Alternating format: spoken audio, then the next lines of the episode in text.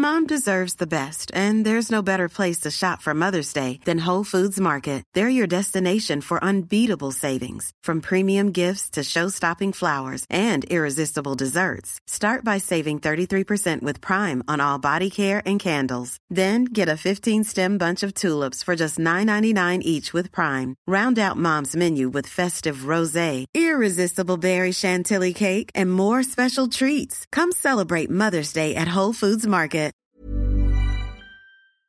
Se van acercando las vacaciones y si tienes un bebé en casa, seguro que te preocupa cómo organizar sus comidas durante los viajes, los días de playa o las salidas a la montaña.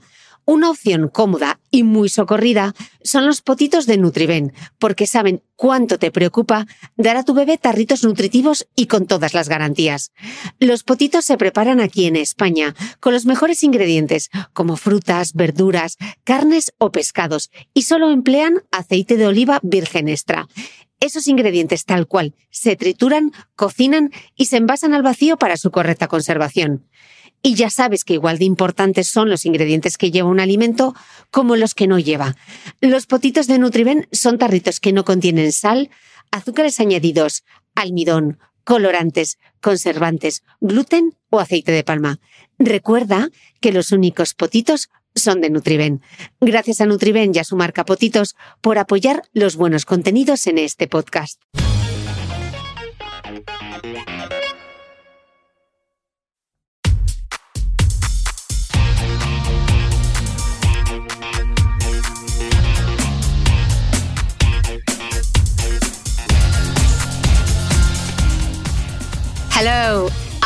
I'm Cristina Mitre, journalist and author of the Beauty Mail blog. Welcome to my podcast, where every week I will chat with top experts in health and wellness so we can learn together how to thrive and enjoy a better life.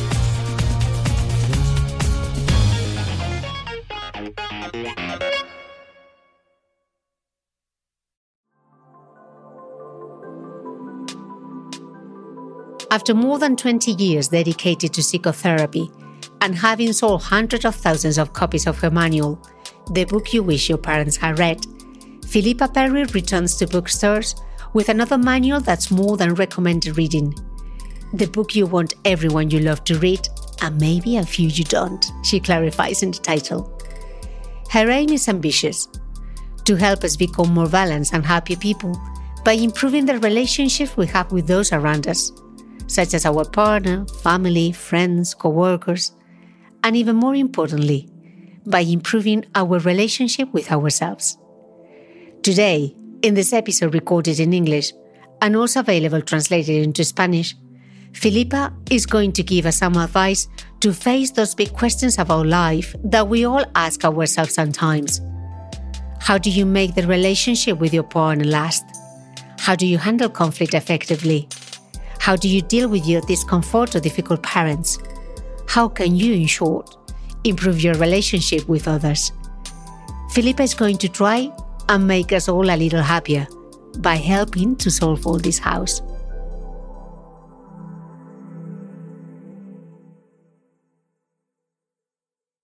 Philippa Perry, welcome to my podcast. Thank you very much, Cristina. Very nice seeing you. You're all the way in the UK. I'm here based in Dubai. So great connection. Oh, wow. Let's see. Fingers okay. crossed. because the starting of the interview hasn't been that smooth.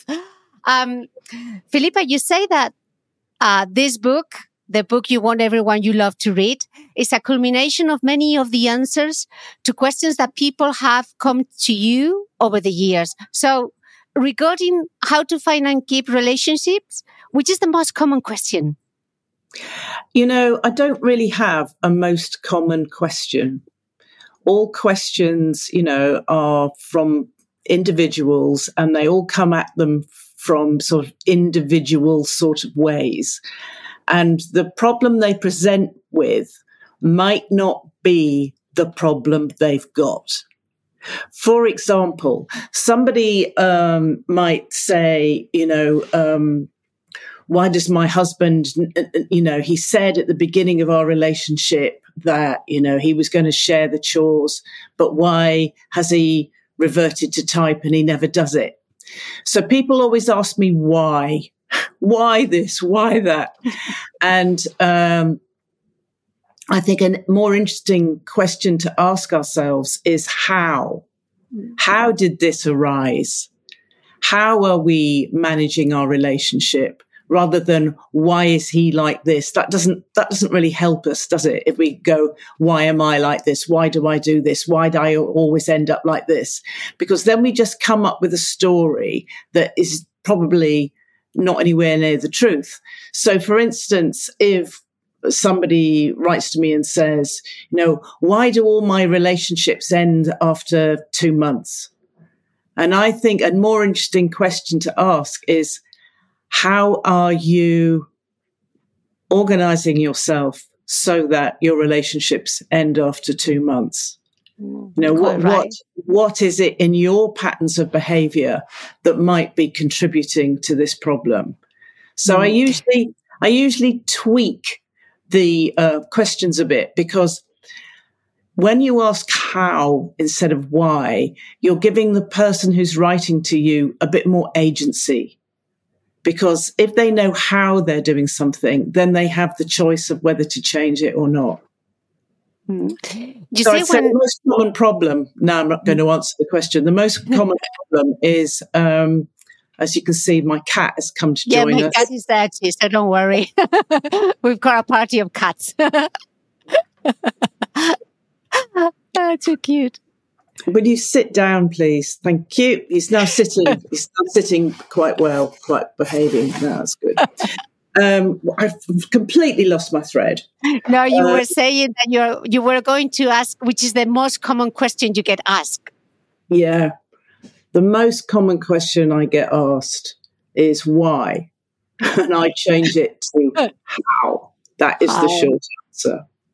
That's good. Um, you say that when someone has a personal problem, if you go a little bit below the surface, you will find that the personal problem are usually relational problems. Where do we normally fail? Why do we normally fail? Or where? Where do we normally fail? Where do we normally fail when we're not normal at all? We all fail in our own torturous ways. um, you're you're looking for a sort of common thread. You're looking for the normal, and uh, uh, there ain't one. so, no, doesn't work. That line of questioning. Sorry. Um, where do we normally fail? I think we a common failing. I wouldn't say it was the normal one, but a common one is we assume that when somebody does something or says something, it means the same as it would if we said it or did it. We assume people's motivations is the same as what our motivation should be. Another failing we have is we can't bear not knowing. And so if there's gaps missing in the story, we use our imagination to fill them in. I'm very much enjoying watching um, a television program at the moment called The Traitors, which is a sort of like a murder mystery game, a reality TV game uh, played out on um, television. And marvelous production values, but that's beside the point. And people have got to guess who the murderers are, who the traitors are. And they don't know, but they it seems that humans, I don't say that I'm any different, but it seems that human beings can't bear staying with, I don't know. They always come up with a theory. And then if two or three of them come up with the same theory, they think it's the truth. And it isn't. and we can see this on the television because we know who the murderers are. And so we can just see, don't we get things wrong a lot of the time? Yeah. And this is what we do. We can't bear not knowing, so we fill in the gaps. And maybe we should learn to tolerate our not knowing a little bit more. You say that connect with others is the most important part of our lives, that we crave connection. But for example, in the UK, there's a minister for loneliness. Mm-hmm. Um, where are the challenges? Uh, how do we reconnect? Because we are really disconnect because of the internet and social media. Yeah, that's true. Um, it's too easy, isn't it, to um, have a sort of phony feel of, feeling of connection via someone liking our Instagram post. And it's it's it's it's a dopamine hit, but it's not a very deep or lasting or meaningful one. And I think it's because it's so easy. We're going to our screens rather than going to our neighbors. People used to talk on trains and they don't anymore. They just look at their phones. And I'm as guilty as anyone. I, I prefer to look at my phone, I think, than talk about the weather with a stranger. But I think in the long term, talking about the weather with a stranger is actually more satisfying than clicks and likes and um, I agree, I disagree. Someone on the internet is wrong. Let me just put them right. Um, this is not a proper connection or proper contact. We grow up, we're born sort of unable really to connect, but with a strong biological need and urge to connect. And if all's well, our parents have a strong need to connect with us as well when we're born. So we make that sort of initial bond. It takes quite a long time. It takes about I mean, some people feel an instant bond, but that's like falling in love. But a real sort of bond with a baby sort of takes about six to eight weeks of sort of getting to know each other and the baby getting to know the mum and um, or the or the main carer, and um, we then form in relationship.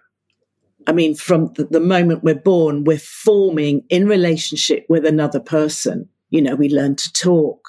We we we copy their gestures and stuff, and uh, we sort of soak up the culture of the family. Now, we might think, okay, so that's how we form. So surely, you know, once we're about five or six, we're fully formed. We're not. We carry on forming in relationship all our lives. And although our need to do so is not as urgent as it is in a baby, it is nevertheless necessary to be, to feel okay, to into, interact, be influenced by and influence other human beings on a daily basis, I think. Talking about the internet, you also talk in the book about online dating, and that can be quite challenging. Uh, you make that, you, you say that one of the mistakes you see people making is that they treat online dating like shopping. Yeah. Could you please elaborate on that and give us any yeah. other tips? Um, there is a psychologist called Barry Schwartz, and he wrote a book called The Paradox of Choice and he reported on some of his experiments he did in this in in this book. One of them is he gives the control group a box of six chocolates and says they have to um, eat one and then choose one, eat one, and then report on their experience. The other group has got 140 chocolates to choose from. You know, they both come with a little key so you can see whether you want hazelnut cluster or Brazil nut or coffee cream or whatever, whatever you want. And so the people that had six chocolates to choose from chose relatively quickly and on the whole said they were very satisfied with their choice. The people who had 140 chocolates took a lot longer to choose they didn't just go down the list and go, oh, number three looks good. I'll go for that. No, no. They wanted to look at the whole 140 chocolates. And then when they chose a chocolate, they were less satisfied with it. And the reason for this was they were thinking, oh, maybe I should have had the hazelnut cluster and not the Brazil nut. You know, maybe I chose wrong. And so it is with dating. Now we've got internet dating we've got an infinite number of people to choose from. So, of course, we want to see them all, like we want to look at all the chocolates. We're not just going to go, that'll do, with the, uh, you know, the first one you think you might be able to eat comes along. No. And um, he, Barry Schwartz also identified two sorts of people the sort of people that say, that'll do, and the other sort of people that look for perfection. And guess which sort of people are happier? That's right, it's the that'll doers. It's not the perfectionists because they never find what they want. Now, in the olden days, we all knew about 140 people, and that was it. And out of those 140 people, three might have been eligible. And out of those three, one might have liked you too. So, you know, the choice was very Chances, limited. Yeah. Then we went, that'll do. That's my coffee cream. That'll do. And then what you do, you commit when you're in that relationship, you commit to make it work. And it's the commitment that makes a relationship work. And then you become perfect for each other because of this mutual influence I talked about, because we form in relationship with other people. So we form in relationship with our partners quite a lot. And that mutual influence, that makes us good for each other. That, that, you know, knocks the corners off each other so that we fit together and we, we make a good partnership. Now, if we go into it thinking, I'm going to find Miss or Mr. Perfect, for a start, we're going through the 140 chocolates or how many, thousands of chocolates on the internet, aren't there? And then um, when we've got one, we think mm, maybe I should have gone for the other one. So you haven't got this commitment. Mm. And without commitment, you can't make a relationship work because as soon as there's a problem, you're like, I'm off to get another chocolate. I'm going to spit this one out and try another one. You're never going to have a satisfying chocolate. And it's not because of the people out there, it's because of our attitude to each other that we're, we're looking for perfection rather than that'll do. Um, when internet dating came about, my husband and I said to each other, Oh, what a shame we never got to play that. It looks fun, doesn't it? but actually, I think we were wrong because um, when we were looking to settle down, each of us, we met in the normal way, like I think it was through an evening class and uh, you know there was 10 other people in the evening class i went out with all of them and i ended up with my husband and um, you know we've been together for 35 years committed and making it work yeah. and uh, that's how it works sorry i was just watching the cat uh, that's how it works uh, it's it works through commitment and it works mm. through mutual influence it doesn't mm. work with the shopping mentality of looking for the perfect black trousers. And there are two other things to make it work that I'm going to ask you because you explain in the book that Aristophanes, in his account of the origins of love, imagine that humans are cut in half by the gods and everyone has the perfect other half out there. But we know that there's not a perfect match. Stop it. You ruin many lives. So you go around the whole world looking for your perfect other half. And in the end, you just have to pick on someone and go, that'll do. And they'll become perfect when you rub off against each other, when you get to know each other, when you get to understand each other's humor, when you learn how you fit together. That's what makes it perfect. Yeah. You say that there are three things that can help. One is the commitment, and you have already guided us through that. There's also taking responsibility for your own feelings and yeah, time. not blaming the other person for your own feelings the whole time. I mean, just quite often, too, yeah. Yeah, quite often when we're in a bad mood or we're, we're depressed, we look around and blame the nearest thing to us, which is usually our spouse, which is kind of unfair. So then we get divorced, and then you think, "Oh no, I still feel like that. Damn, it wasn't him after all." Yeah, so that's that's one to watch out for.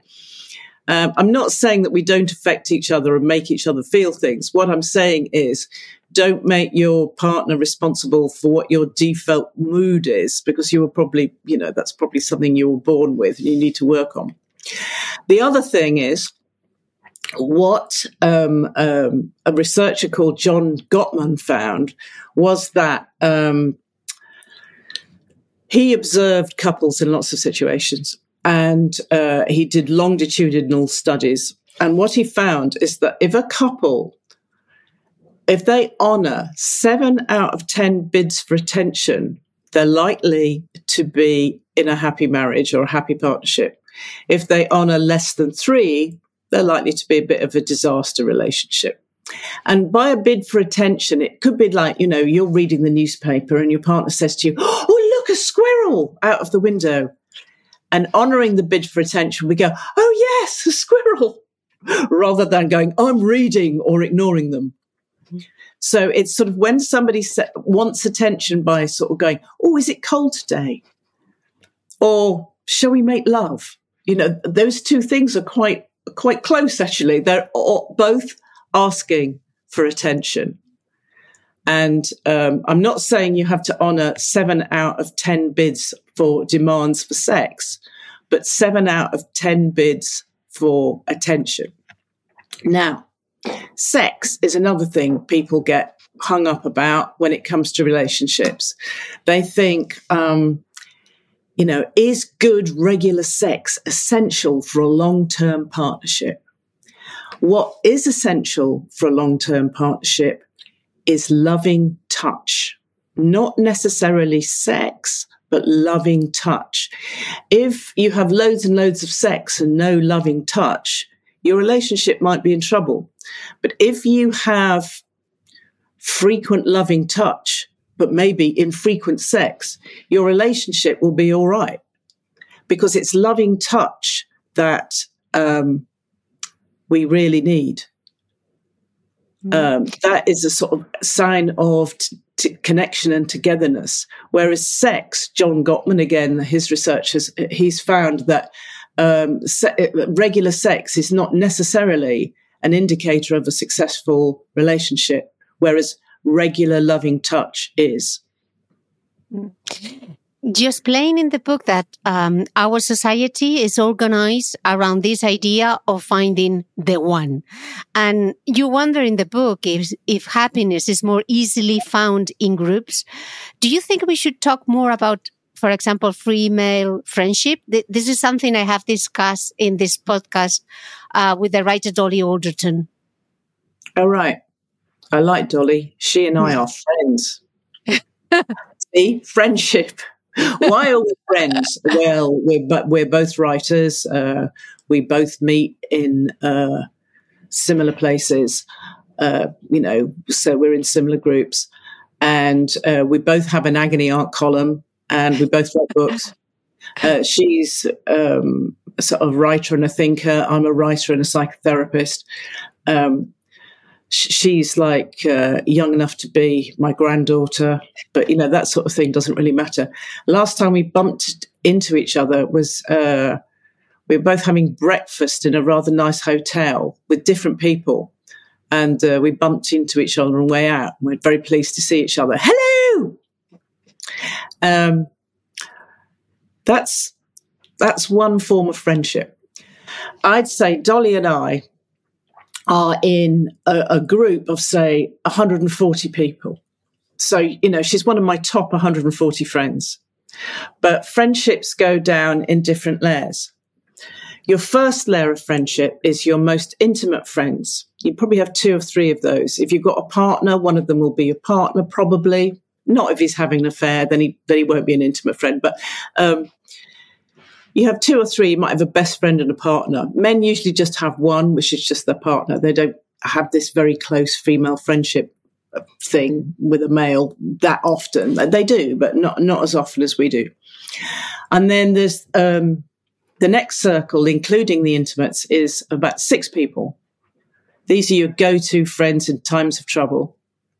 And then most people have a friendship group of about 12 or 14. So if you're thinking, who should we invite to the party? These people are at the top of the list. Then you've got a group, it goes much bigger than a group of about 50 of about family, their family and colleagues, and include the inner groups as well. And then after that, it goes to 140. And then after that, it goes, to, uh, th- those are people that, you know, you might invite to a big party. And then after that, it goes to 1200 i think it is this the final number. And those are the people that you might recognize. You might not even know their names but they might recognize. And that might inc- that might include very unequal relationships like you might recognize a celebrity who, who wouldn't know who you were things like that. So that goes up to about 1200 we haven't really got the capacity for many more names after that or faces. Um, and uh, it's good to know these structures of friendship rather than just sort of like think of them of just just we all know them but if you unless you mention them you don't sort of know them uh, overtly. Because sometimes you might think of someone in your circle of 12 and yet you might be in their circle of 50 because they might be like super connectors and and, be, uh, and uh, you know and know a lot of people and don't take that personally it's just that they've made more context than you it doesn't mean to say that they like you any less and it's good to know these things when we're, we're, we're navigating friendships. And the other thing is there's a lot of fluidity between the circles. So suppose Dolly and I were put by our newspapers onto the same project that we were working together, we'd suddenly be in a sort of circle of 12, you know, in our 12 circle, because, you know, circumstances would have thrown us together. But um, you know, when you're working with a team, like you, uh, sometimes I make a documentary uh, on television or uh, on the radio, and I'm working, I'm working with these people for three weeks, and they're the only people I see for three weeks. They become my best friends, and then afterwards we dissipate. Um, I was talking, I was um, I was making some television the other day. I was I was on a quiz show called uh, what's it called House of Games, and I was traveling back with a, a, comedian that was on the same show as me, and I was talking about this, and he went, "That explains it," because he's saying I'm always working in these sort of close knit groups with people, and you know we're working on the same TV show or something, and then the TV show ends, and then we all go our separate ways. And he goes, Hi guys, are we meeting up for a drink? What's going on? Because he doesn't realize that that group is sort of over and he's sort of still moving at it. So when I explained this to him, he went, Oh, I oh get it. Not that they're rejecting me, it's just that their 12 is now full with another group of colleagues or whatever it is. And so it's really good to know these things when we're navigating friendship. And sometimes um, one person in a friendship changes. I mean, the one, one of the most common changes is not necessarily when two best friends, one of them gets married, but if two best friends, one of them has children and the other one doesn't, then the one with children and the one without children have less in common. And many friendships sort of go from being in the circle of two or three uh, into being in the circle of 50 after that. But it doesn't mean to say that when the parent is less sort of like um, taken over by children, that they won't get back together as being very close friends again. Um, I, th- I thought of it once when when I had uh, a young child. I thought I'm in this sort of baby jail. My friends are off doing what we always do, but I'm in this sort of baby jail, and I've got a feeling when I'm out of baby jail, we'll be back to normal again, and we were. So there is there is that sort of thing that that happens. And I notice when my friends, uh, me and my younger friends have a have a baby, um, they they sort of go, uh, you know, they, they they're not as sociable as they were before. I've got a friend actually who had a baby aged fifty one, uh, which is amazing and wonderful. Uh, but we haven't been invited round to dinner since then. He's got hands full, you know. Pretty busy. Personally, it's just how these things move around. You know, it's, mm. it's friendships are fluid. Mom deserves the best, and there's no better place to shop for Mother's Day than Whole Foods Market. They're your destination for unbeatable savings, from premium gifts to show-stopping flowers and irresistible desserts. Start by saving 33% with Prime on all body care and candles. Then get a 15-stem bunch of tulips for just $9.99 each with Prime. Round out Mom's menu with festive rosé, irresistible berry chantilly cake, and more special treats. Come celebrate Mother's Day at Whole Foods Market. Ryan Reynolds here from Mint Mobile. With the price of just about everything going up during inflation, we thought we'd bring our prices down. So to help us, we brought in a reverse auctioneer, which is apparently a thing. Mint Mobile unlimited premium wireless. Ready to get 30, 30, bit to get 30, bit to get 20, 20, 20, bit to get 20, 20, bit to get 15, 15, 15, 15 just 15 bucks a month. So, Give it a try at mintmobile.com/switch. slash $45 up front for 3 months plus taxes and fees. Promo for new customers for limited time. Unlimited more than 40 gigabytes per month slows. Full terms at mintmobile.com. ¿Sabías que los bebés son capaces de autorregularse y comer lo que necesitan? Hasta el primer año, la leche ha de ser su alimento principal, bien sea lactancia materna o artificial, y poco a poco podrán ir probando diferentes texturas y alimentos. Ahora, con buena temperatura, a todos nos gusta salir más de casa, y en verano pasamos mucho tiempo fuera, en la playa, la montaña o recorriendo el mundo. Si tienes un bebé que ya ha empezado con la alimentación complementaria, para esos momentos puedes contar con los diferentes tarritos que ofrece Potitos. Hay recetas para bebés desde 4 y 6 meses y solo llevan ingredientes como frutas, verduras, carnes o pescados que se trituran y se envasan tal cual. Los potitos de Nutriben son tarritos seguros, fáciles de conservar y transportar, ya que no necesitan refrigeración, tan solo mantenerse en un lugar fresco. Se calientan en microondas o al baño María, sin conservantes ni azúcares añadidos. Gracias a Nutriben y a su marca Potitos por ser nuestro mecenas del mes.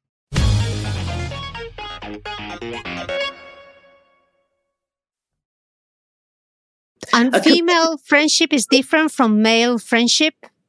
Because you were saying at the beginning that normally we have like three very close friends and normally they have just like Male just one. males have- uh, I mean, I'm generalizing hugely, Yeah, yeah, yeah, but males have different ways of connection. We tend to connect by talking about our thoughts and feelings.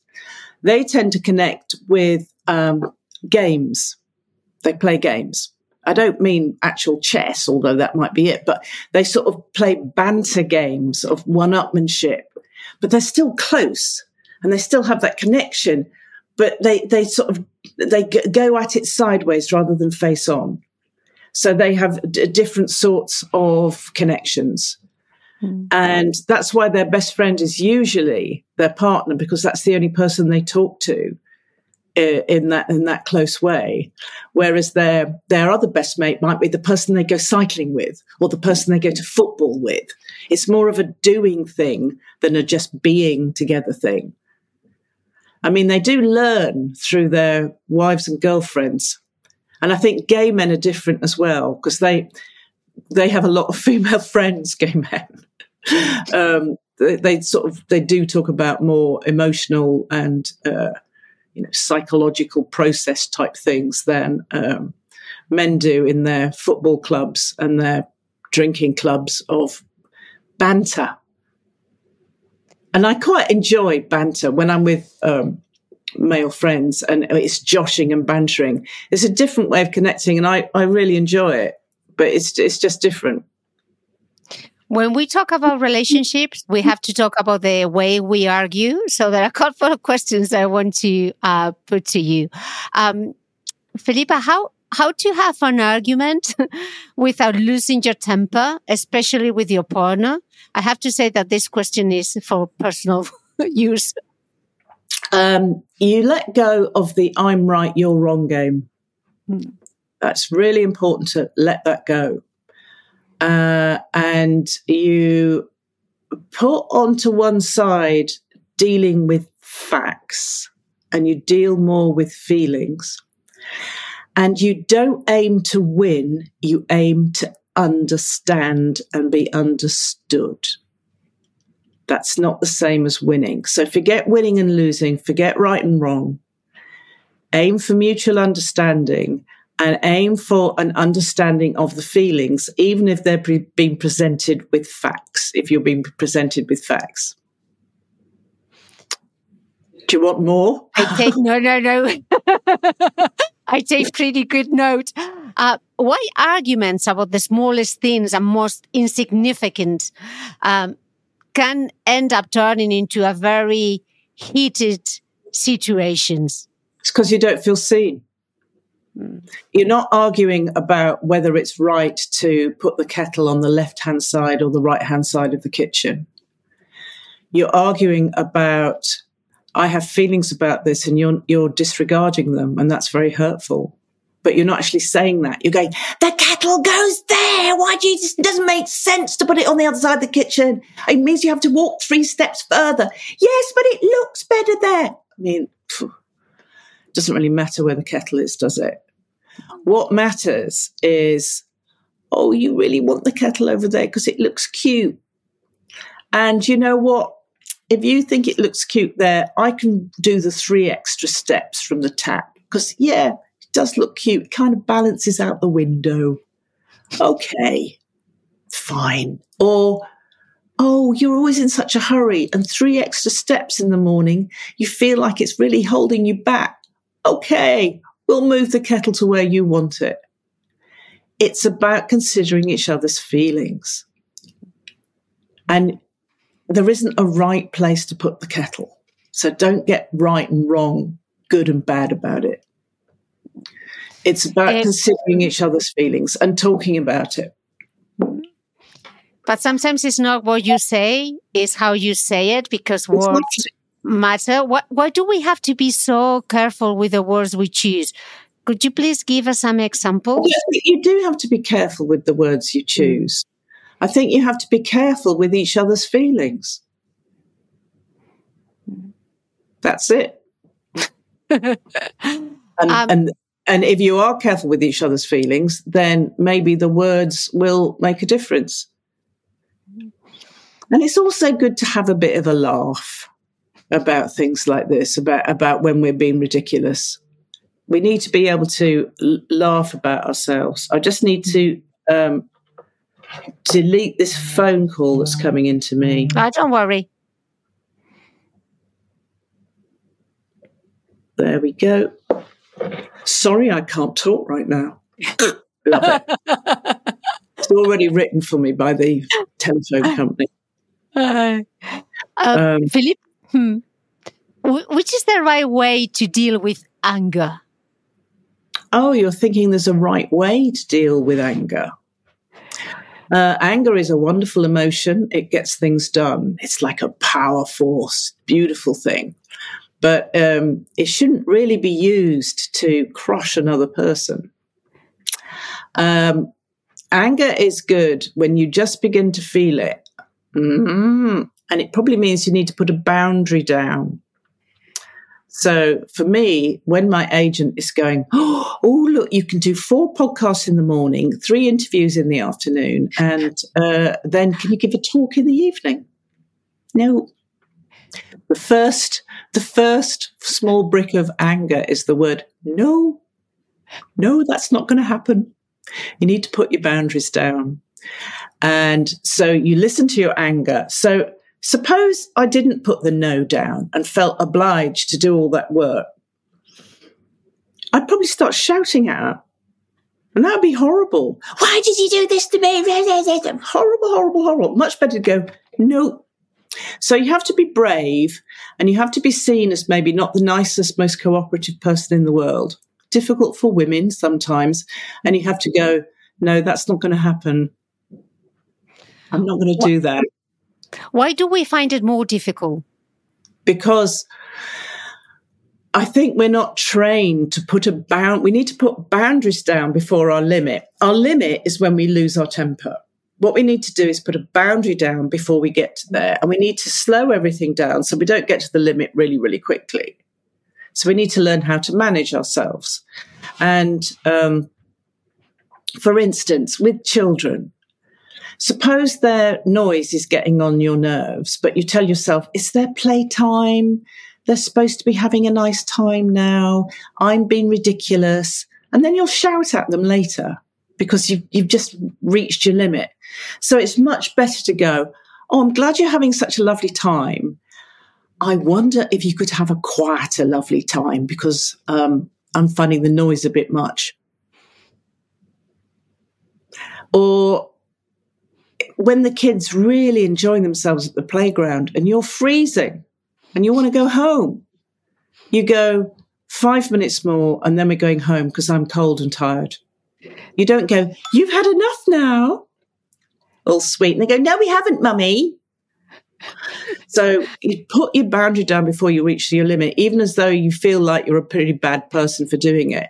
But you'll be a much worse person if you don't put your boundary down, you reach your limit and you lose your temper hmm. put your boundary down before you lose your temper. And how do we navigate? In that case, how do we navigate conflicts with, for example, our in laws? Your in laws. Yeah. You say, when you pop round without without ringing me first, doesn't really work for me. Could you please give me a ring so that I won't be in my knickers when I answer the door? I'd appreciate that. Thank you. And they give you a ring and you go, Oh, it's not convenient right now. I'm doing some work. Uh, a week on Tuesday would work fine for me. Boundaries. Same thing. It's boundaries. Yeah, you say that is the same thing uh, It's the same with co-workers, with your lose- in-laws, with your spouses, best friend, You lose- grandchildren. you lose your temper or you implode when you don't put a boundary down. Now, I live on a garden square, which is very nice. I overlook trees. It's very lovely.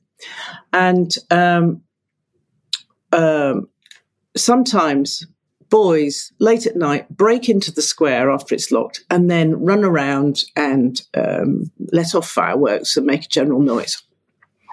As soon as I hear it, I go, right, I'm going out there.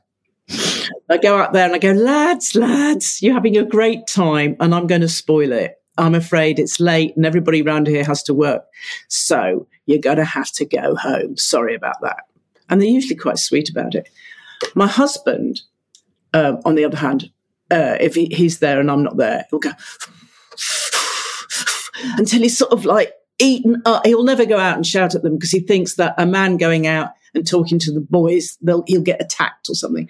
Well, he might do. I don't know. I'm, I don't ever worry about it, and I'm, no one's ever attacked me. But um, I mean, sometimes they are very drunk, um, but they're usually really good about moving on. I say the park over there isn't so close to houses. Go that way, but uh, but um, he will implode. He'll, he'll it will just eat him up. The adrenaline of of having a horrible time with the boys will eat, eat, eat him up. But I just go out there and go, not tonight. Thanks very much. Yeah, you also say that if you need something to be done by someone, give them a bit of choice, but not too Yeah. much. Yeah. So you How's either that? shut up or you go to that park over there. Not here anymore. Yeah. um, yeah. If you, you you know your uh, your um, your child has got to clean their teeth. Um, so you don't say clean your teeth. You say, do you want the pink toothbrush or the blue toothbrush? Give them a bit of choice, and it works. If you're doing the same thing at work, do you want to do the report first? Uh, and uh, and and then the stats. Or do you want to do the stats first and then the report? I need them both by five. You? You choose. you choose. Yeah, I, I mean, I mean, I'm I'm the same. If somebody gives me a choice, I feel so much better. Uh, if my editor was to, to say you have to do that problem this week, I'd feel a bit pushed into a corner. But if he said you can do that problem or this problem, I go, oh, thank you. I'll do this one. Uh, Philippa, how do we relate to those people that are conflict avoidant? Oh, that's very difficult. If you're conflict avoidant because you're frightened, it basically comes from low self esteem conflict avoidance because you feel like if you say anything that might rock the boat a little, you'll get rejected. So these people are conflict avoidant. And that makes them really annoying because you never know what they want. Where should we go to eat? Oh, I don't mind. You choose. Well, what do you like? I like anything. Right. We'll go to Chinese then. You're not eating. No, I don't really like Chinese food. Makes me furious. Um, how do we deal with them? It's, it's very difficult. And it's very difficult for them because they feel like if they say what they want or if they say something's not working for them, um, they'll they'll get rejected. The worst thing was um, when my father was sort of getting very frail. He never wanted to ask for help. It, this wasn't conflict avoidance so much as it's a very similar thing. Don't want to be any trouble, and so you know he wouldn't be any trouble but he'd fall down because a handrail hadn't been put up or something. It would have been so much less trouble for us if we'd realised that we needed to put a handrail up. If he was, if he could just take a bit of trouble, like if he could say, um, I need my meals prepared for me. That's so much better than finding finding that um, he hasn't eaten anything but baked beans for a week. You know, which makes you feel awful because you didn't know. So um, if people don't ask, if t- people can't make themselves vulnerable enough to ask for help, it's a real problem for the other person. You just have to spell it out. I want to know, but you know they still might not. And if um, if someone is conflict avoidant, um, what will happen is they'll go yes, yes, yes, yes, yes, yes, yes, yes. That's fine. Yes, yes, yes, yes, yes, uh, and then they'll make themselves ill because they're doing what their body doesn't want to do. Mm. It's really annoying. Um, I mean, I'm all for not sweating the small stuff, but uh, you've you've got to know what your limit is, and you know what you do have to sweat because um, otherwise it will it will. And the other thing is about if you've got two conflict avoidant people together, what happens is as they're not coming up to each other's boundary because they're just pussyfooting around each other, they'll lack intimacy. Because if you don't say who you are and what you want, you're going to start to feel a bit lonely with it. And if you're feeling lonely, say you're in a in a partnership, a loving romantic partnership with two people and they're both conflict avoidant. If you can't say what's wrong or what you want to happen differently in that relationship or, or what you need in that relationship, you'll begin to feel lonely in it. And if you're conflict avoidant, the way you might solve that loneliness is by finding a lover outside the uh, partnership, which means that your original partnership breaks up, which might lead to conflict. Ache. and then you'll be in your new partnership and you'll be doing exactly the same thing. It'll, it'll be um, grim. Mm-hmm. So you- the trouble is with conflict avoidance, it's also intimacy avoidance. Quite right. Uh, you say in the book that being right is overrated. I really mm. like that. Yeah, I mean that's something that we need to take note. That argument we were, I, I was imagining with where to put the kettle in the kitchen. There is no right about that. Mm. So, so don't use logic to try and pretend there is. Mm. Um, uh, look for the feelings underneath what what people want to be right about. You say in the book that cutting ties is rarely as destructive as many of us imagine, and in some cases, uh, it might be the best path forward. But what happens if the problem is with your father or your mother? Well, people do get divorced from their parents. I mean, only if they are are very, very self centered and, and, cruel, usually. But if they are, pe- people do cut ties with their parents, and sometimes it's the best thing for them to do for their own mental health. Yeah, because sometimes we try to work it out, but it, it won't work. Um, it won't work if the parent can only see their adult children as extensions of themselves and not individuals in their own right. And, and under a regime like that, it's it's difficult for the adult child to thrive. You know, you want adult to adult relationships with your parents when you're an adult. You've got some, some hmm. parents are quite cruel and they keep sort of power over their children with money and stuff. You've just got to decide how important the money is. Freedom might be more important.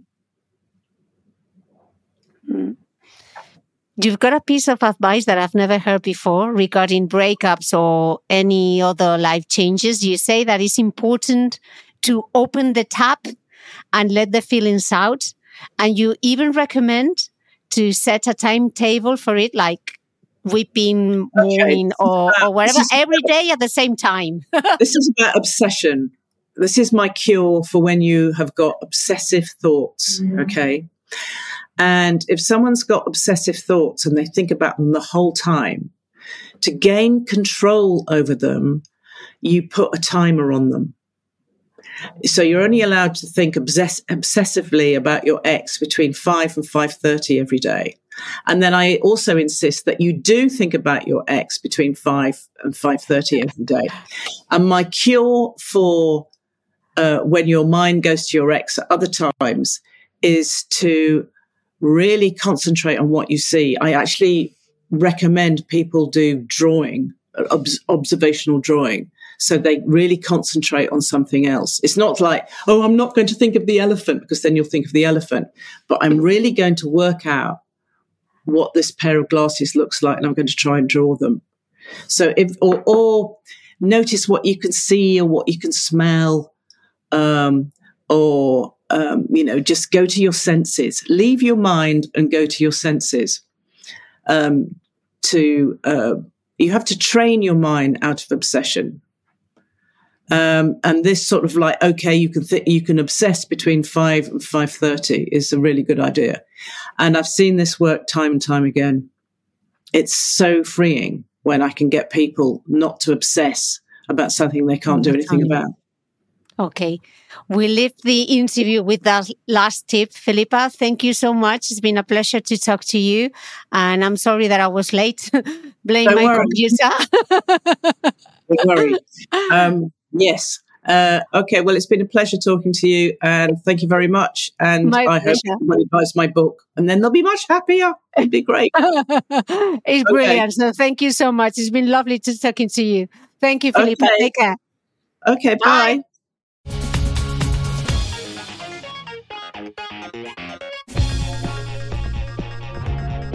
Don't forget that all the notes for this interview are in my web, cristinamitre.com. Also, if you don't want to miss an episode, subscribe to the Cristina Mitre podcast on your regular podcast player. And one last favor if you listen to me on Apple Podcast, give me a few stars and leave a review. That way, you will help this podcast to continue growing. Thank you very much. You will be hearing from me again next Sunday.